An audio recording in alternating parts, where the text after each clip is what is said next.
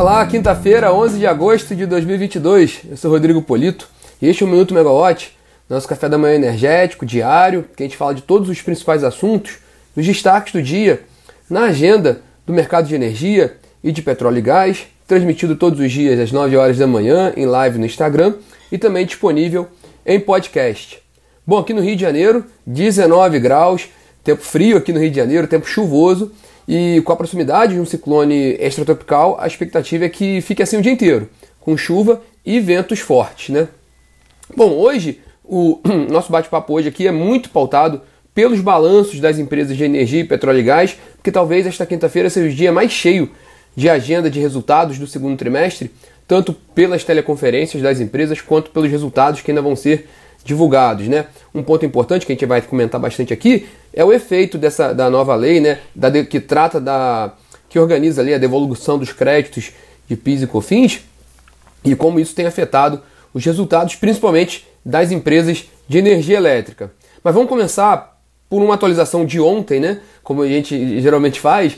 É, ontem terminou, né? Enfim, aquela reunião iniciada na terça-feira da diretoria da ANEEL. Ontem teve um, teve o um desfecho, né? ela foi retomada na manhã de ontem, de quarta-feira, e os, os, diretores da ANEEL determinaram que a área técnica da agência revise os cálculos dos valores das indenizações por ativos antigos de transmissão não amortizados, né? aquelas indenizações vindas lá da época da MP 579 né, de 2012 as, as transmissoras têm um valor a receber de indenização. Houve uma, uma discussão grande após uma provocação da ABIAP e agora a, a ANEL determinou que a área técnica faça a revisão desses cálculos sobre o, o valor total da indenização a ser pago às transmissoras pelo, pela antecipação das concessões, né, é, por investimentos que foram feitos e não tinham sido amortizados ainda, né.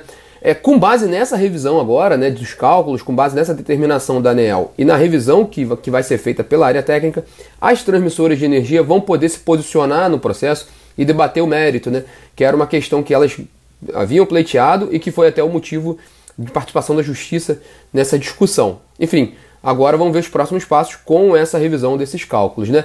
O, mais uma vez, né, a história completa tá, está bem explicada na plataforma, né, feita pela Natália Bezutti na, na matéria de ontem, né? Mas vamos para o dia de hoje, né? É, como a gente falou, hoje o dia é muito, muito recheado de balanços, né? Às 11 horas da manhã, a Taesa, né, a transmissora Taesa, faz teleconferência sobre o seu resultado do segundo trimestre. A companhia teve um lucro de 564 milhões de reais, que ele foi quase 20% menor do que o resultado obtido no segundo trimestre do ano passado. Isso é explicado em parte por um, por um IGPM menor e também pelo aumento de despesas financeiras da companhia. Mas o resultado regulatório foi de 141,7 milhões de reais, com um, um desempenho 26,6% superior ao observado no segundo trimestre de 2021. E às duas horas da tarde vai ser a vez da, da Equatorial Energia fazer uma teleconferência sobre os resultados do segundo trimestre. A companhia teve um prejuízo de 170 milhões de reais, revertendo um lucro de 510 milhões de reais que tinha obtido no segundo trimestre de 2021 é, e aí sim, né, o, o, efeito grande do um efeito não recorrente, né, da, da, da devolução dos créditos de PIS/COFINS da Lei 14.385 desse ano, né, que organiza essa devolução do, do, dos créditos de PIS/COFINS cobrados a maior. Então as companhias estão é, incorporando isso nos seus resultados nesse segundo trimestre. A gente viu isso no caso da Copel, né, é, que divulgou o resultado na terça-feira e fez uma teleconferência ontem também. Tem uma explicação bastante clara sobre isso na plataforma da Megawatt. Isso acontece também com a Equatorial Energia. Tanto acontece que se o lucro ajustado da empresa né, seria de 197 milhões de reais, né, mas também um resultado 55% menor do que o observado no segundo trimestre de 2021. Também às duas horas da tarde, a Petroquímica Braskem, Braskem faz a teleconferência também do resultado do segundo trimestre. Né? A, a, a Braskem ela teve um prejuízo de 1,4 bilhão de reais, né? revertendo um lucro de 7,4 bilhões de reais do segundo trimestre de 2021. A segunda companhia, essa, esse desempenho mais fraco né? no, nesse trimestre foi por causa da variação cambial e também de provisões sobre aquele evento geológico lá em Alagoas, né, uma questão complexa que a, a Braskem tem que lidar. É, e entre as companhias de petróleo e gás, é, agora às 10 horas da manhã, a Petro Recôncavo faz a sua teleconferência. A companhia teve um lucro líquido de 131 milhões de reais, com uma alta de quase 40% em relação ao segundo trimestre de 2021, também muito motivada pela alta do petróleo, que a gente tem visto isso no resultado de basicamente todas as petroleiras, né? E um, outro, um dado extra que a PetroRecôncavo divulgou já foi a produção de julho, né? A produção de julho da PetroRecôncavo cresceu 2% em relação ao mês anterior para quase 22 mil barris diários. Ainda em petróleo, a outra petroleira que divulgou o resultado e faz teleconferência hoje é a 3R Petroleum, né?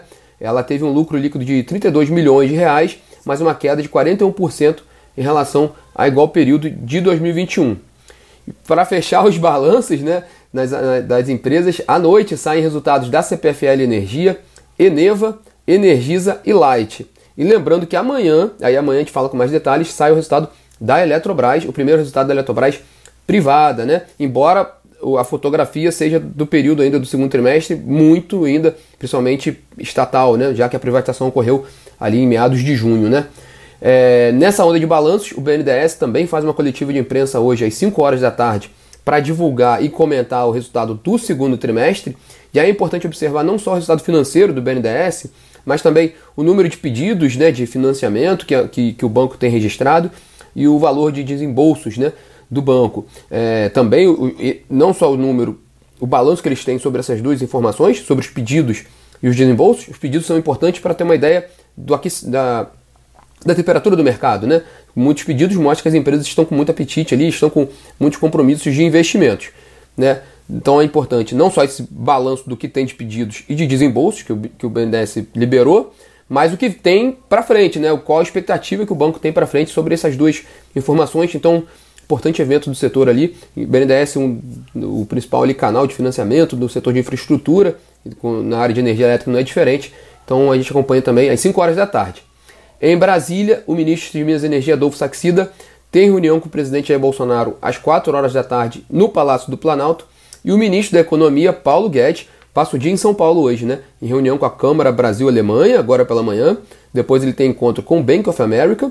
E à tarde ele tem uma reunião com praticamente os principais bancos do país, né? Todos os grandes bancos terão representantes ali nessa reunião com, com o ministro da Economia, Paulo Guedes. Né? O lado financeiro importante, acabamos de falar do, do BNDES, o lado financeiro pelos bancos também é um importante canal ali né, de investimentos no setor elétrico, a gente tem visto isso com bastante frequência. Né?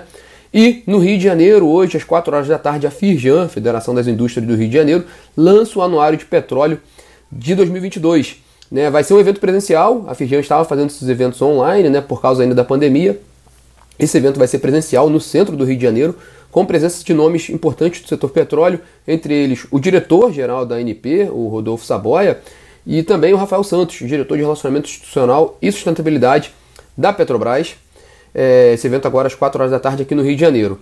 Bom, pessoal, esses são os destaques dessa quinta-feira. Como vocês podem ver, ela é uma, um, um, dia muito carregado de balanços, né? dia de atualização das empresas, né? de saber como as empresas se, é, o resultado delas no segundo trimestre e também como elas estão se posicionando para frente. Né? Essas teleconferências são importantes para saber como as companhias estão olhando para as perspectivas do setor e de seus investimentos para os próximos meses. E todas as informações a gente vai atualizando na plataforma para vocês, tanto das teleconferências quanto dos resultados das companhias. E amanhã a gente está de volta aqui às 9 horas da manhã, em mais um Minuto Megawatt, no Instagram e no, no podcast. Tchau, tchau, pessoal. Até amanhã.